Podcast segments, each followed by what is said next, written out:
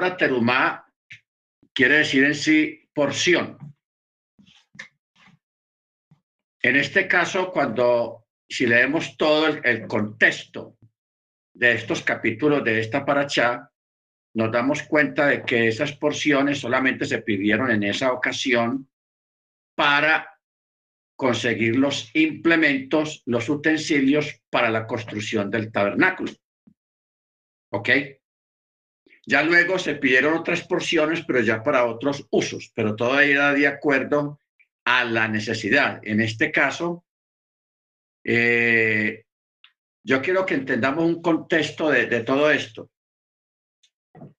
El Eterno saca a Israel de Egipto. Los israelitas no tenían propiedades, no tenían posesiones por cuanto eran esclavos y los esclavos no podían tener posesiones. Si los hebreos hubieran salido de Egipto con las manos peladas, o sea, sin nada, entonces no hubieran tenido con qué construir el tabernáculo y conseguir todo lo que se necesitaba para la construcción del tabernáculo. O sea, ellos no necesitaban para, para, para, caigame en cuenta de algo. El Eterno los iba a llevar a una tierra que fluye leche y miel. Ellos no iban a comprar nada allá, todos se los iba a dar el Eterno por pura bendición. O sea que nunca pensemos de que el Eterno les dio el dinero de todo lo que le dieron los egipcios a ellos para que ellos tuvieran que comprar allá en la tierra prometida. Ellos no tuvieron que comprar absolutamente nada, porque todo estaba ahí. Más sin embargo, ellos salieron millonarios prácticamente de Egipto, al que más pudiera llevar tesoros y oro, plata, de todo. ¿Por qué el Eterno les permitió a ellos salir? En parte porque hay muchos motivos tan ricos de allá de Egipto, para que ellos empezaran a participar ellos mismos de lo que es la construcción del tabernáculo, la construcción del templo, y para que ellos también comenzaran a practicar. Una de las prácticas muy buenas y muy gloriosas que hay dentro de la Torá, que es el de dar, el de aportar, porque cuando una persona aporta para la construcción de un tabernáculo, de un templo, de un edificio, eh, tiene ese sentido de, de pertenencia porque la persona también aportó y puede decir, bueno, aquí e, ese, ese, adobe, ese, esa baldosina, esa baldosa, esa columna, esa pintura, esa, esa tela, yo también formé parte de ese aporte. Entonces, eso nos, nos ata y nos hace formar parte del todo, del, del edificio, del tabernáculo y de la comunidad también. ¿Ok? Bendito sea el nombre del Eterno. Ahora, ya luego se establece, como hemos explicado, la parte de, la, de, los, de las ofrendas, que como decía el hermano Ángel, las ofrendas es un misbot. La ofrenda es un misbot. El asunto es que hay diferentes tipos de ofrendas. ¿Ok? Hay una ofrenda que se le llama la sedacá. La sedacá es una, llamémoslo, ofrenda de amor que se da para suplir una necesidad. Por eso se llama sedacá, para suplir una necesidad que tiene alguna persona a alguna persona que lo necesita. Pero hay otro tipo de ofrenda que no, que no tiene que ver con que si la persona necesita o no, sino que se da en forma libre. ¿Ok? Bendito sea el nombre eterno, porque nosotros tenemos en nuestra mente esa, ese concepto católico, porque eso viene del catolicismo, de que, de, que las ofrendas todas tienen que ver con, con, con un acto de misericordia, hacia una persona que tiene una gran necesidad. Ese es un tipo de ofrenda. Pero hay otra ofrenda, hermanos, que se da libre voluntaria y espontáneamente a una persona que ha realizado un servicio que no tiene que ver con las necesidades, sino reconocimiento a un servicio. Por ejemplo, vamos a poner un ejemplo, que yo les dijera a todos a ustedes acá, hermanos, vamos a, recoger una, es un ejemplo que estamos dando, vamos a recoger una ofrenda para hacerle al hermano Freddy por su servicio de esta tarde en ayudarnos en la paracha. El hermano Freddy posiblemente no tiene ninguna necesidad económica, no está pasando por una crisis económica, pero mire usted que ya este tipo de ofrenda es diferente. Ya no es una, una ofrenda en, eh, basada en una necesidad, sino una ofrenda libre por el aporte y por el servicio de una persona eh, en el servicio. Se da cuenta que ya ahí cambia el tipo de ofrenda. Incluso la porción es con un propósito, la sedacá es con un propósito y la ofrenda libre y espontánea es con otro propósito. ¿Ok?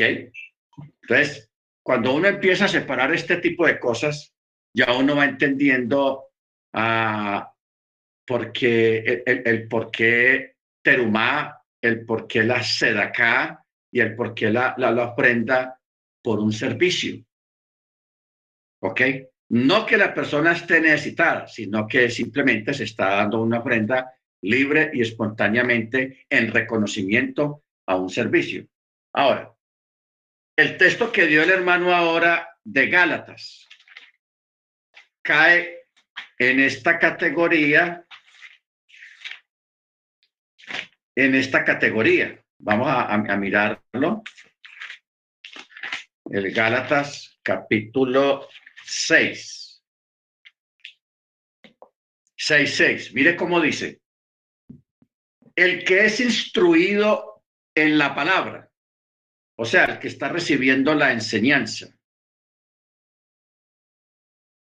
comparta o haga partícipe de toda cosa buena al que lo instruye, al que le está enseñando. O sea, le participe. Aquí no está hablando de diezmos, sino que está hablando de, de, dar una, una porción, una ofrenda espontánea, no porque, no porque la persona esté pasando una necesidad, no, sino que estamos recibiendo ese, le estamos dando ese reconocimiento a esa persona que nos está instruyendo. Eso es lo que dice el apóstol Pablo el que es enseñado en la palabra comparta eh, de toda buena dádiva al que lo instruye. ¿Ok? Al que lo instruye. ¿Por qué? Porque mire cómo lo que sigue el texto, verso 7. No os engañéis. Elohim no está siendo burlado, pues lo que el hombre siembre, eso también cosechará. ¿Ok?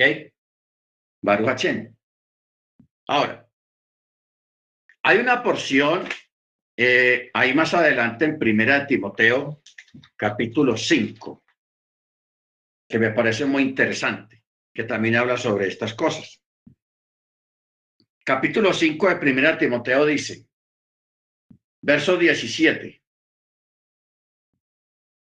a los ancianos que guían. Aquí está hablando de, los moro, de los morot, o sea, los moré, los rab, los pastores, eh, ah, porque en esa época les decían ancianos. Entonces dice, los ancianos que guían apropiadamente, o sea, que lo hacen bien, sean tenidos por dignos de doble honra. Sean tenidos de doble honra especialmente los que trabajan arduamente en la palabra y en la enseñanza. ¿Qué quiere decir trabajar arduamente en la palabra y en la enseñanza? Cuando a, una, a un more a una, o a uno lo invitan a, ir a una parte que vea, hay una familia por allí que quiere hablar con usted sobre la Torá. Entonces uno va y les explica y le una cosa por aquí, la otra por allá, y luego a otro lado también eh, eh, eso es lo que quiere decir los que trabajan arduamente en la palabra y en la enseñanza. O sea, lo que estamos haciendo con esto de las clases y enseñar también a nivel personal, bendito sea el nombre del Eterno. Entonces dice, que sean tenignos de doble honra, especialmente los que trabajan arduamente en la enseñanza, en la palabra y en la enseñanza. Verso 18 dice, porque la escritura dice, no pondrás bozal al buey que trilla, y digno es el obrero de su salario. ¿Ok? Luego, en otra parte, porque esta palabra no pondrás bozal al buey que trilla, eso es un mandamiento. Es un mandamiento que está en la, en la Torá. Está la Torá en... A ver, hermano Freddy, es tan amable. A ver si está...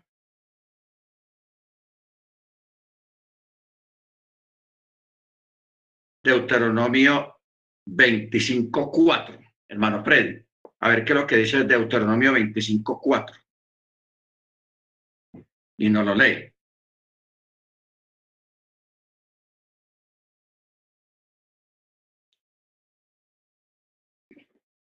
No, solamente dice, no pondrás bozal al buey que trilla, no más, solamente. No pondrás bozal al buey que trilla.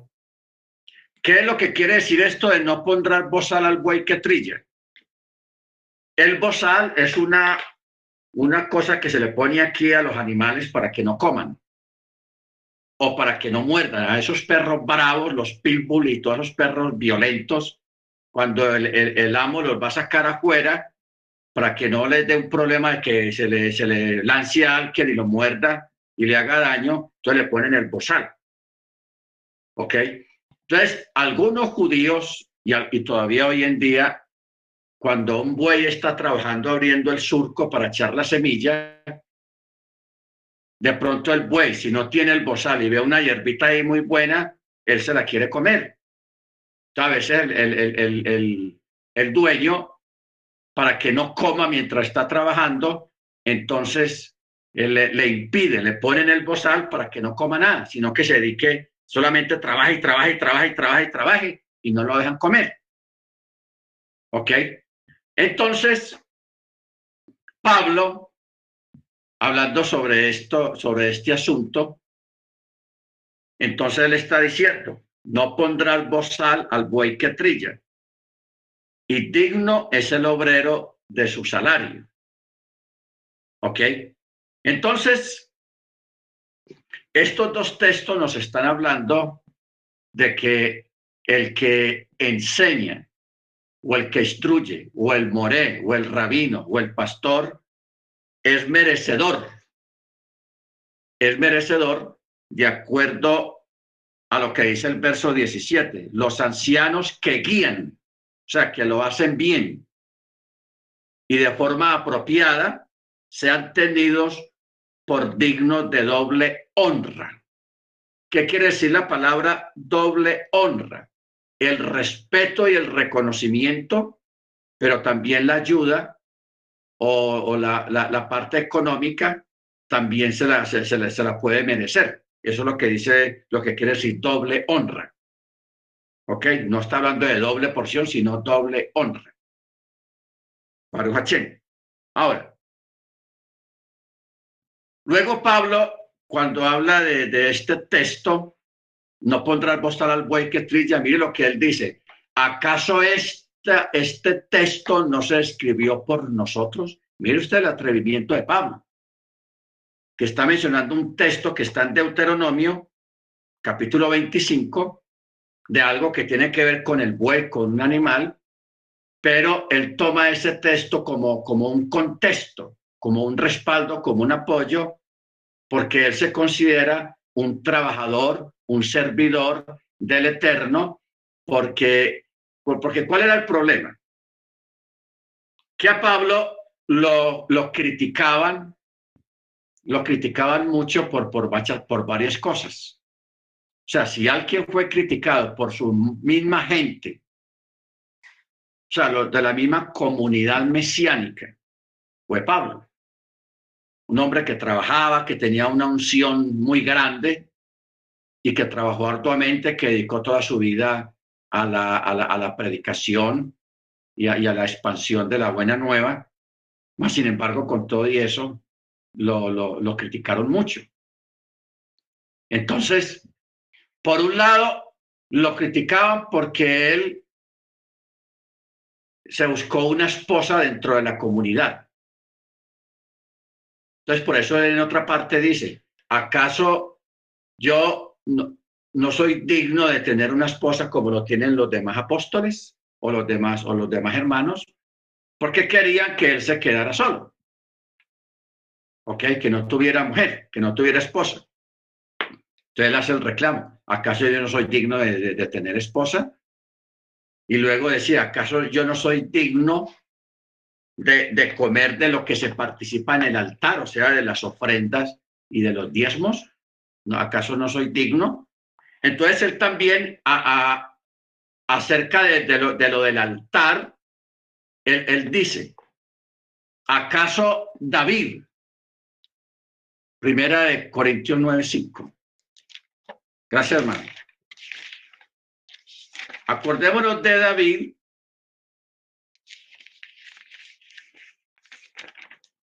Pero vamos a leerlo. Primera Corintios 9, 5 dice. 9, 3. Esta es mi respuesta a los que me acusan.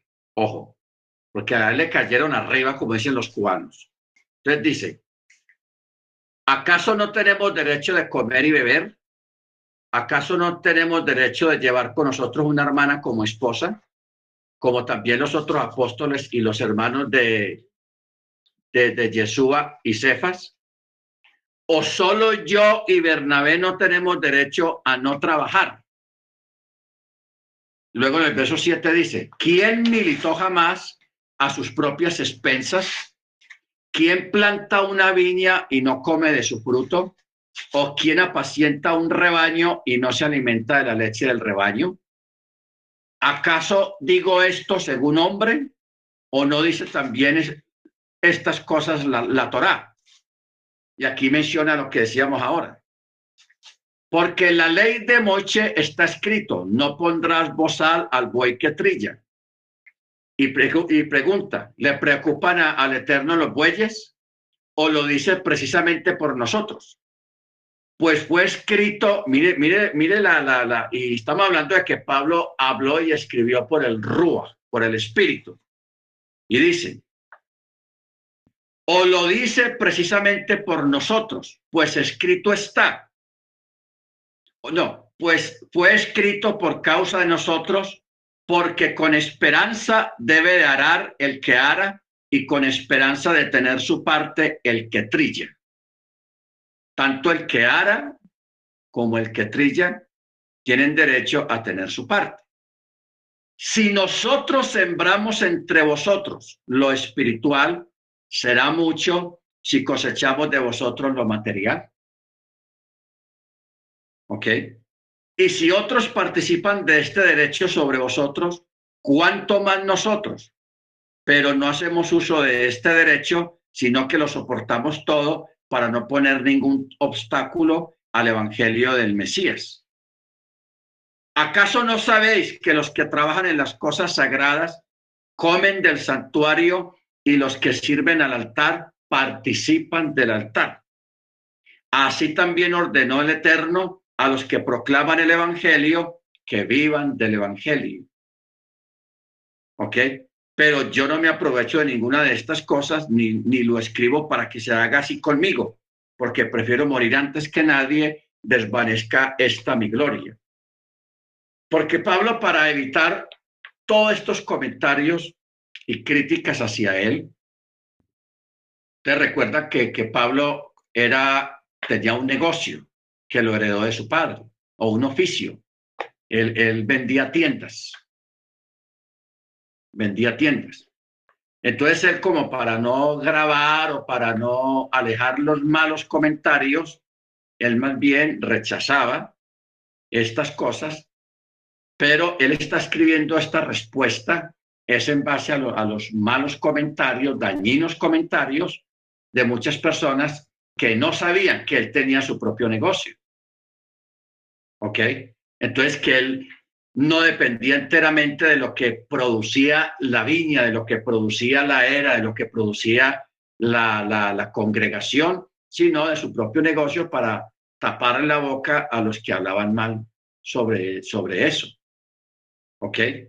Entonces, eh, es interesante esta parte porque ah, en la Torá bueno, en el Brihadachá no se habla de algunos temas de la Torá. El hecho de que no los mencione no quiere decir de que no, no estén vigentes. ¿Ok? No estén vigentes, porque aquí hay personas que necesitan verlo ahí para poder decir, ah, yo lo hago porque sí está escrito. No, eso te, para poder que hubiera existido eso, hermanos, en el, en el habría que repetir toda la Torah en el Nuevo Testamento. Repetir todo. Pero hay, hay, hay, hay mandamientos, como dijo el hermano Ángel ahora, hay mandamientos, hermanos, que no hay necesidad de estarlos repitiendo. Implícitamente se sabe que hay que guardarlos. ¿Ok? Hay que guardarlos. Baruch entonces, dentro de eso está las ofrendas, la, ayuda para las viudas, los diezmos y muchas cosas más. ¿Ok? Entonces, ¿qué pasa? Como, como yo le he dicho a las personas, eh, porque hay personas que actualmente, incluso en el judaísmo, está dividido en esta parte. Ojo con lo que vamos a escuchar. Acuérdese que yo estuve, yo estudié en una sinagoga en Betam y uno se da cuenta cómo funciona el judaísmo ahí adentro. Hay congregaciones o hay sinagogas judías que no creen en el Mesías. Estamos hablando de sinagogas o congregaciones judías que no creen en el Mesías. Y ellos, unos todavía participan de los diezmos, o sea, los miembros diezman. Y hay otros que no creen que sea necesario el diezmo por cuanto no hay templo ni hay sacerdotes, según ellos, ¿no? Ojo con eso, según ellos. Porque el sacerdocio no se ha acabado. Acuérdense que la, la, la palabra dice que nosotros somos qué? Sacerdotes también todos nosotros, ya no es uno, unos, un grupo en especial, sino que somos también sacerdotes, porque ofrecemos sacrificios de alabanza al Eterno. Ok. Entonces, las comunidades judías, las sinagogas judías, que creen en diezmos, ellos dan sus diezmos. Por ejemplo, Spielberg, es el creador de esas grandes películas, que él es judío y muchos artistas de cine y productores de cine, la mayoría, muchos de ellos son judíos. Cuando se pone a mirar, cuando termina la película, los productores, los defectos especiales, los de la vestimenta, los de los que contratan los, los, los extras. Cuando uno ve los nombres, hay muchos Cohen ahí. Hay mucho Berg.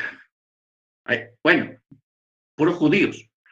Entonces, por ejemplo, Spielberg él es judío y él pertenece a una sinagoga que sí creen que dan los diezmos. Que dan los diezmos.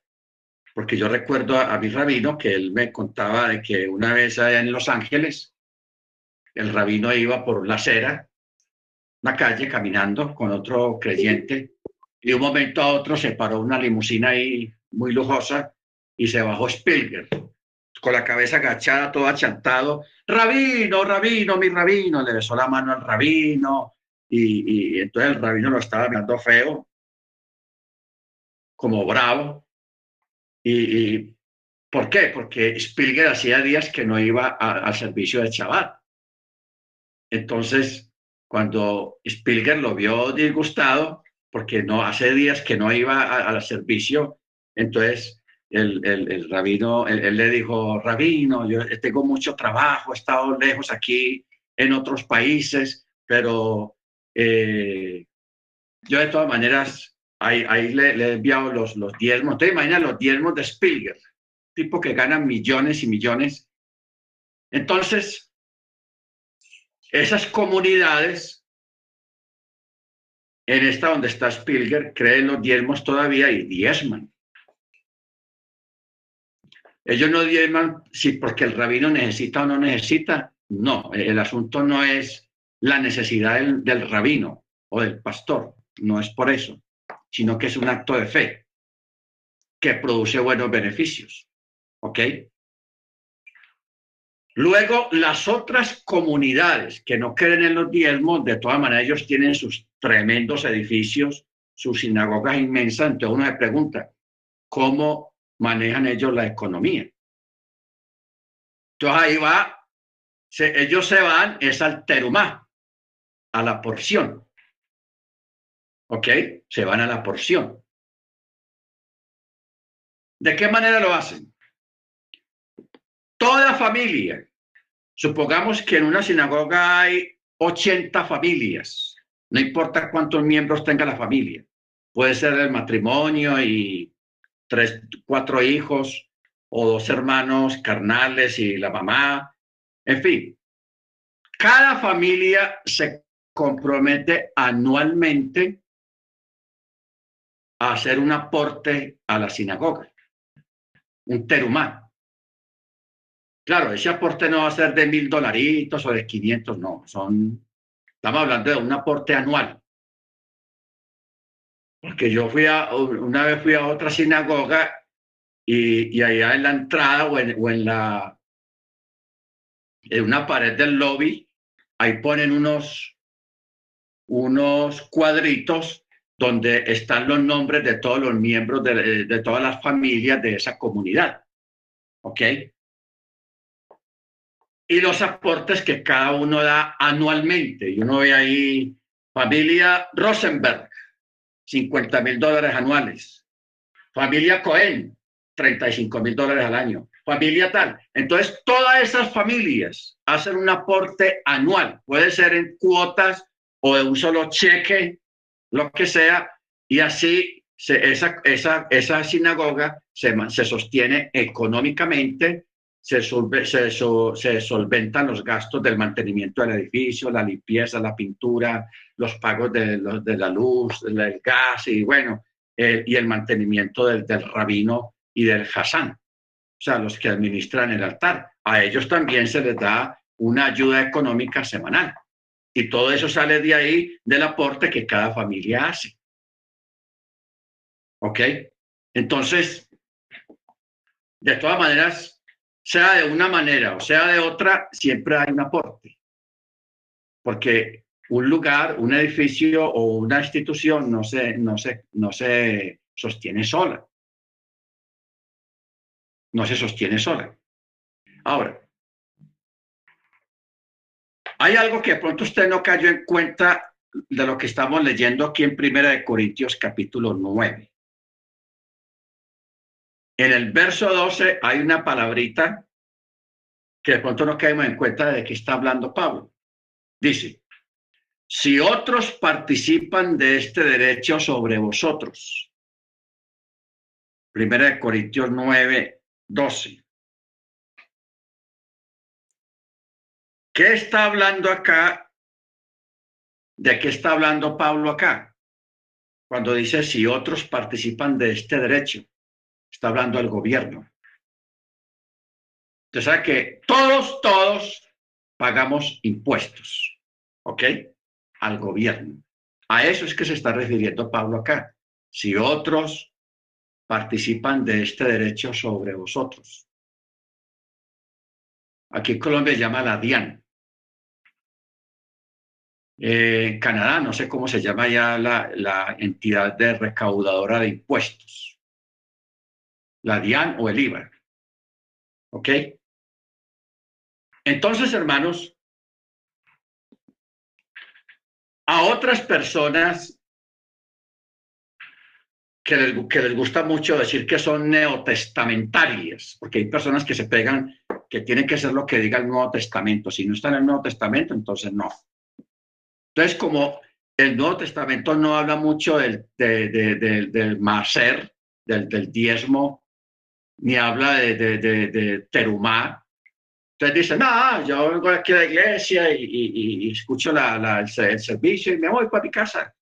Yo no tengo necesidad de, aportar nada aquí porque no encuentro donde diga el Nuevo Testamento que hay que hacerlo. Entonces yo les digo, espérate un momentico. Si usted no quiere hacer como hacen los judíos, unos practican, sigue practicando lo del diezmo, otros lo de la porción anual. Anual. Que no es diezmo, es un terumá, una porción anual para sostenimiento del edificio y del moré. Y otros entonces yo lo llevo a Hechos de los Apóstoles y hágalo usted también, hermano, porque hay gente que a veces no es si la Biblia dice o no dice, sino por pura avaricia, por pura, ¿cómo se llama eso? La persona que no le gusta dar.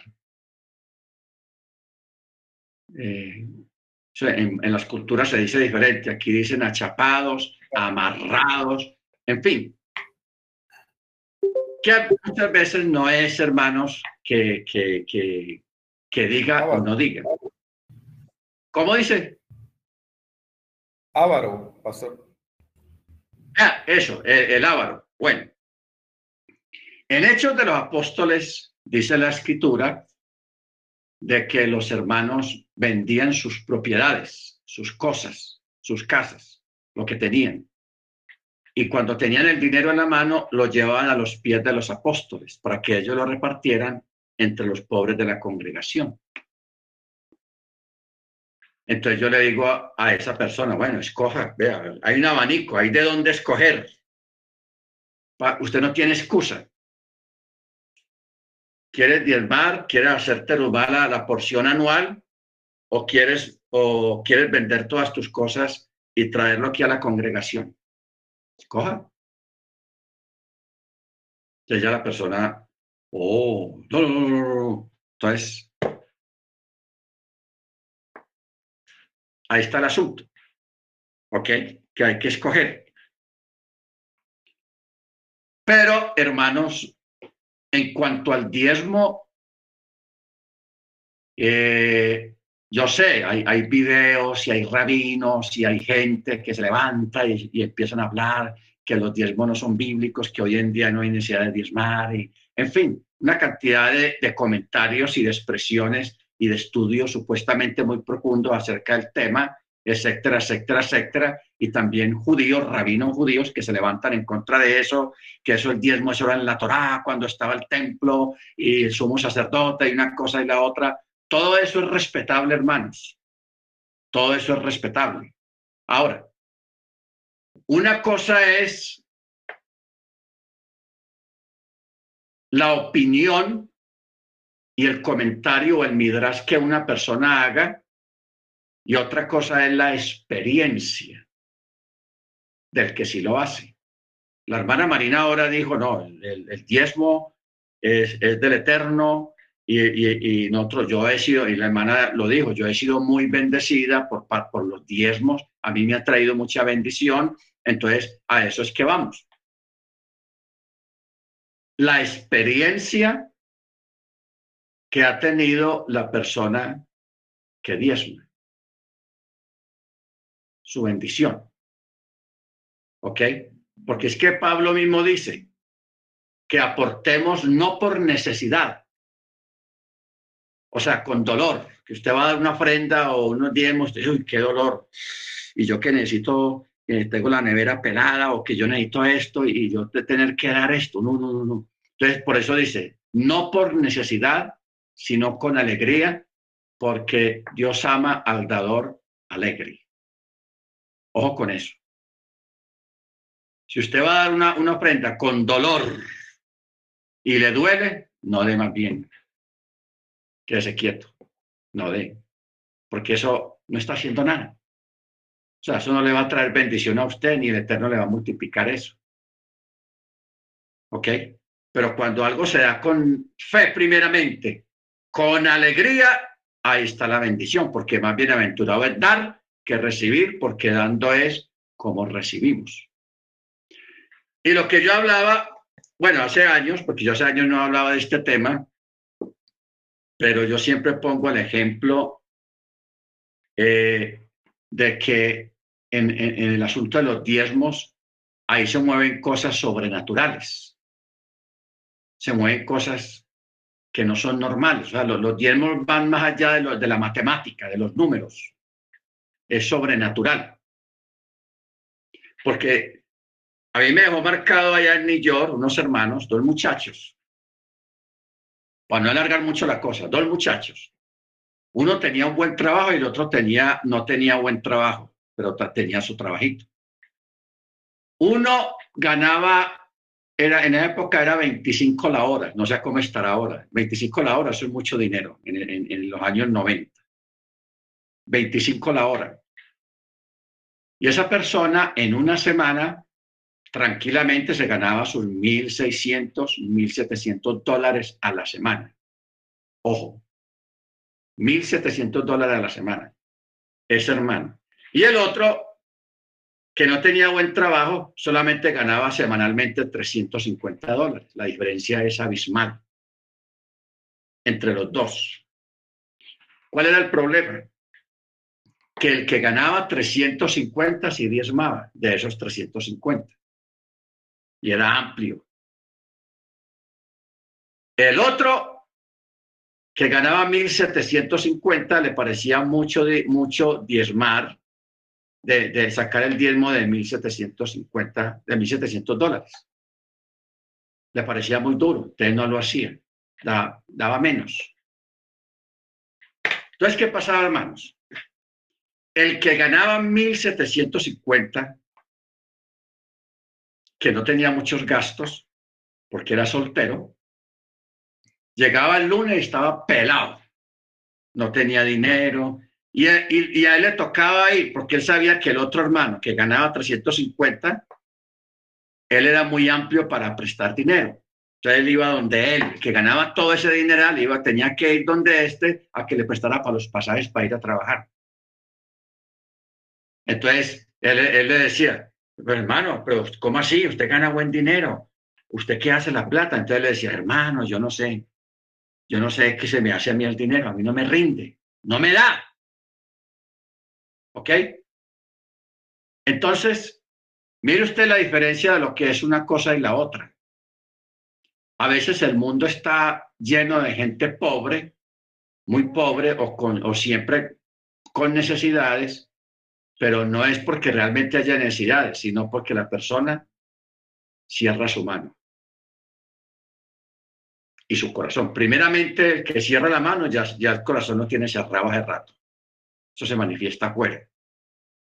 ¿Ok? Entonces, ya hay un misterio. Y usted ha conocido gente que no, no necesariamente tiene que ser de la comunidad, gente no creyente, pero esa gente da y da y reparten y por aquí, por allá, y, siempre viven llenos, viven en abundancia. ¿Por qué? No es que ellos hayan entendido, es gente que ni siquiera conoce el texto, simplemente lo viven, la, la experiencia, como estamos hablando ahora, es la experiencia, la vivencia, el testimonio. ¿Ok? El testimonio.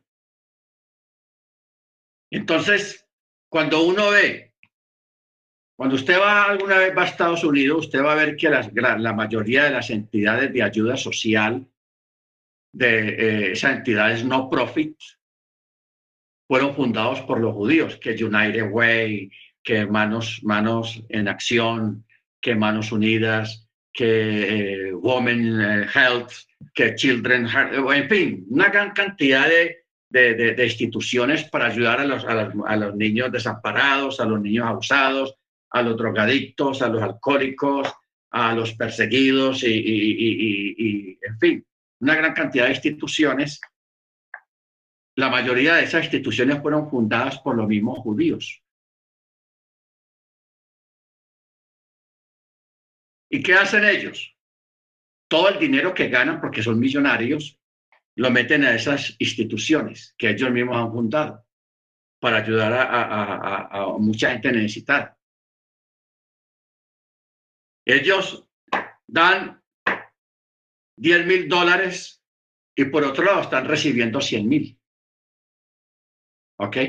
Porque todo sale y regresa, pero cuantiplicado, o sea, triplicado, multiplicado completamente. Entonces, si nosotros, hermano, acostumbramos el dar, pero con alegría, con espíritu alegre, usted va a ser muy bendecido. Porque es que el Eterno eso es lo que mira, hermanos. Hay, un fenómeno, hay un misterio, hay una fuerza oculta, una fuerza sobrenatural que se mueve detrás de, ese acto de dar. Porque cuando uno, la hermana, creo que fue la hermana Jennifer, al principio cuando comenzó a hablar, habló sobre eso. De que en uno de los evangelios, Yeshua habló acerca de la sedacá y que todo termine en eso prácticamente. Tuve hambre y me diste de comer, tuve sed y me diste de beber, estuve desnudo y me vestiste, estuve preso y me visitaste. O sea, de dar. Entonces, Yeshua, los discípulos le preguntan, ¿cuándo te vimos con hambre y te dimos de comer? ¿Cuándo te vimos con sed y te dimos de beber? Ah, pero eh, Jesús les dijo, el que lo hizo a uno de estos pequeños, es como si lo hiciera a mí. Entonces, si usted aporta en la, en la parte de la sede acá, o sea, la obra de misericordia a los necesitados, usted nunca va a pasar necesidades. Y es como si lo hiciera al mismo Jesús. Si usted aporta para el que sirve en el altar, lo que leímos ahora en en, en Gálatas. En Gálatas.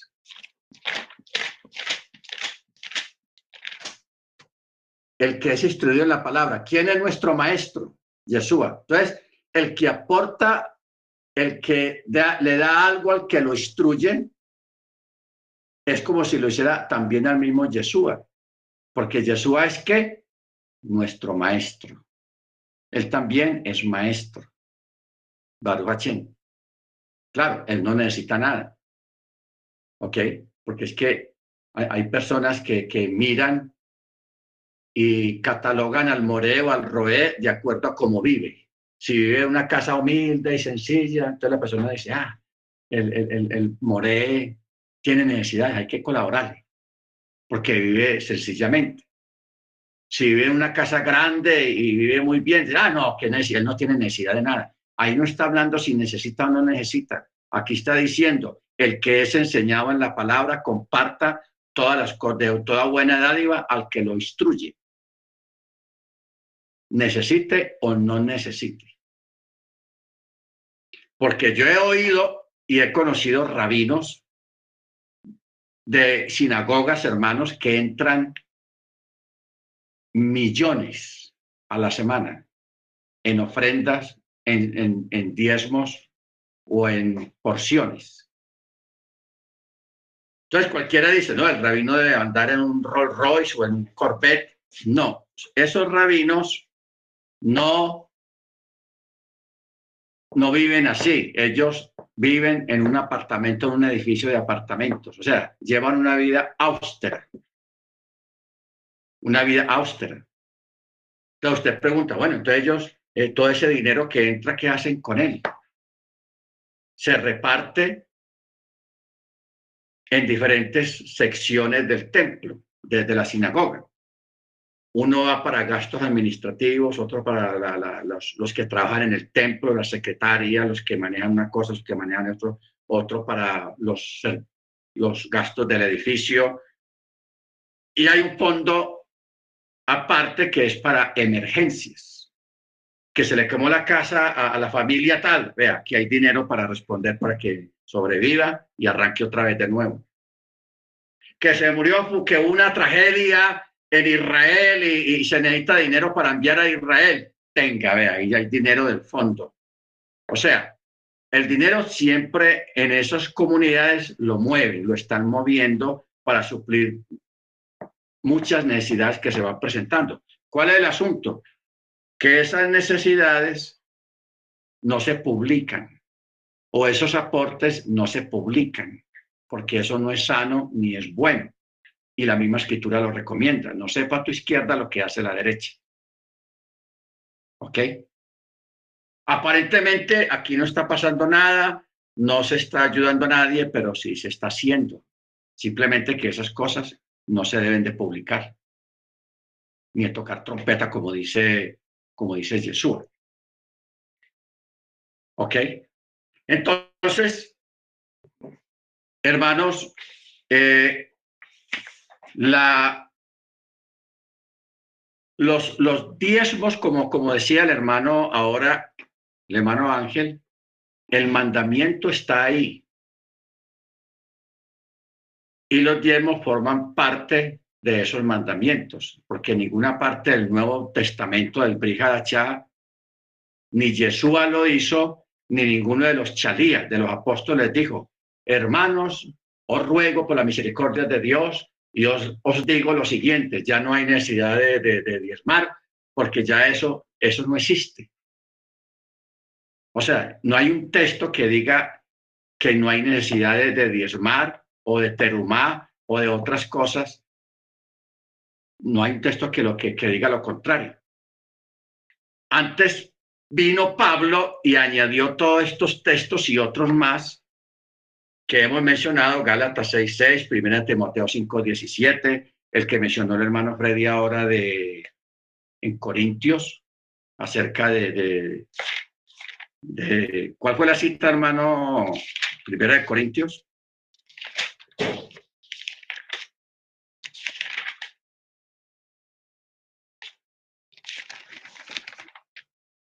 Primera de Corintios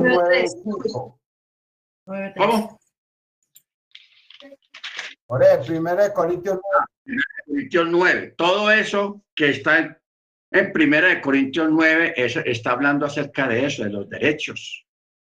Antes, antes Pablo está añadiendo más de lo que ya está escrito, como para que no quepa duda y para que reconozcamos en estos nuevos sistemas de que no tenemos un templo, de que no tenemos un sacerdocio tipo levítico, pero sí tenemos un sacerdocio tipo mesiánico, tipo Mesías, de que todavía se debe responder y de ayudar a todos aquellos que están participando del altar. Porque lo que yo quería hablar ahora, decir ahora era de David, porque hay gente que piensa que que ya como no hay sacerdocio levítico, entonces ya no hay necesidad de, de, diezmos. No, de ninguna manera. ¿Por qué? Porque Pablo, no, Yeshua hizo mención acerca de eso en otras palabras. Cuando David, que estaba en una mala situación, que era perseguido y tenía, se juntó con, con un montón de gente que también estaba siendo perseguida, les, los, los, cogió la hambruna, mucha hambre, no tenían dinero con qué comprar comida. ¿Qué hizo David? Se fue para el templo. Y allá estaban porque él sabía que todos los días tiene que haber pan en el templo. Los panes de la, de, del el, panín le panín, los, los panes de, de los rostros. Y no eran unos tres, cuatro panes, eran bastantes panes, que todos los días los cambiaban. Los cambiaban todos los días. Entonces David, ¿qué hizo? Él sabía que en el templo había pan, él fue y le dijo a los sacerdotes que le dieran pan porque los, él y los compañeros iban a morir de hambre. ¿Los sacerdotes se negaron? No. No se negaron, le dieron pan sagrado. Y gente que eran considerados delincuentes en esa época, comieron pan sagrado del templo. ¿Por qué? Porque está escrito, que la vida está por sobre cualquier cosa. La vida está por sobre cualquier situación. Primero la vida. Bendito sea el nombre del Eterno. Entonces, sí está vigente todo, los diezmos, las porciones, las ofrendas voluntarias, etcétera, etcétera, etcétera. ¿Ok? Bendito sea el nombre del Eterno. Entonces, todo es, hermanos, de acuerdo a su experiencia, su vida. Amén. Porque, vuelvo y repito la palabra que dice, porque más bienaventurado es dar que recibir, porque dando es como recibimos. ¿Ok? Y también cuando dice, no pondrá el bozal al buey que trilla. Cuando una persona se levanta a decir, yo le digo a la gente que no hay que ofrendar, no hay que diezmar para, para, para ayudar a, al moré, al rabino, al pastor, al que sea, esa, esa es una persona que está poniendo bozal al buey que trilla. Así de sencillo, porque así está en la escritura. Porque Pablo lo dijo, ¿acaso este texto allá en, en Deuteronomio no se escribió por nosotros? Baruch Entonces, no se puede privar del derecho al que tiene el derecho, así como usted y cualquier persona tiene sus derechos, todos también tienen, los demás también tienen sus derechos. Entonces, no, no, donde hay un dicho que dice la gente que donde terminan los derechos de uno, comienzan los de otros. Algo así. De todas maneras, hermanos, e, es importante tener en cuenta todos estos detalles y estas cosas. Hay más textos. Hay uno allá en, una porción grande que está en, en Primera de Pedro, donde habla acerca de, de, los ancianos, o sea, de los que enseñan y los que predican. O sea, acerca del reconocimiento. Y también, si fuéramos a regresar allá al antiguo pacto, al profeta, allá una, un texto muy conocido por todo el mundo, el de Malaquías capítulo 3, verso 8, cuando pregunta el profeta, no, el profeta no, el eterno, dice, ¿robará el hombre a Elohim? Pues vosotros me habéis robado. Y todos dicen, ¿en qué te hemos robado? En los diezmos y en las ofrendas. Miren que menciona dos cosas, los diezmos y las ofrendas. ¿Ok? Entonces, luego dice, me habéis maldecido con maldición, dice el Eterno, porque vosotros la nación toda me, habéis, me estáis robando. Traigan todos los diezmos al alpolí y haya alimento en mi casa, y probadme en esto, dice el Eterno. Si no os abro las ventanas de los cielos y derramo bendición sobre vosotros hasta que sobreabunde. Y os alejaré al devorador, y no destruirá el fruto de tu tierra ni hará estéril la vida del campo. Y todas las naciones os llamarán bienaventurados. O sea, parte del bienestar y la prosperidad de una persona tiene que ver con sus diezmos y sus ofrendas.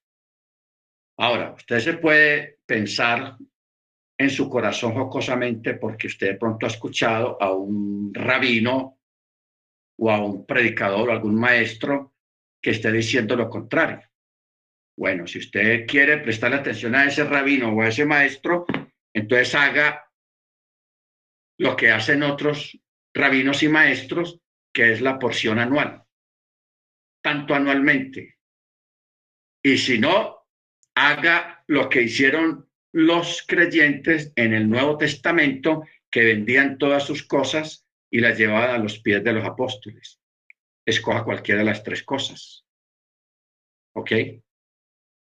Bendito sea el nombre del Eterno. Así haga con la gente, hermanos, porque el, el asunto no es tanto una cosa a la otra, sino lo que hay en el corazón de cada uno de nosotros. Amén. Muy bien, hermanos. Vamos a en esta hora a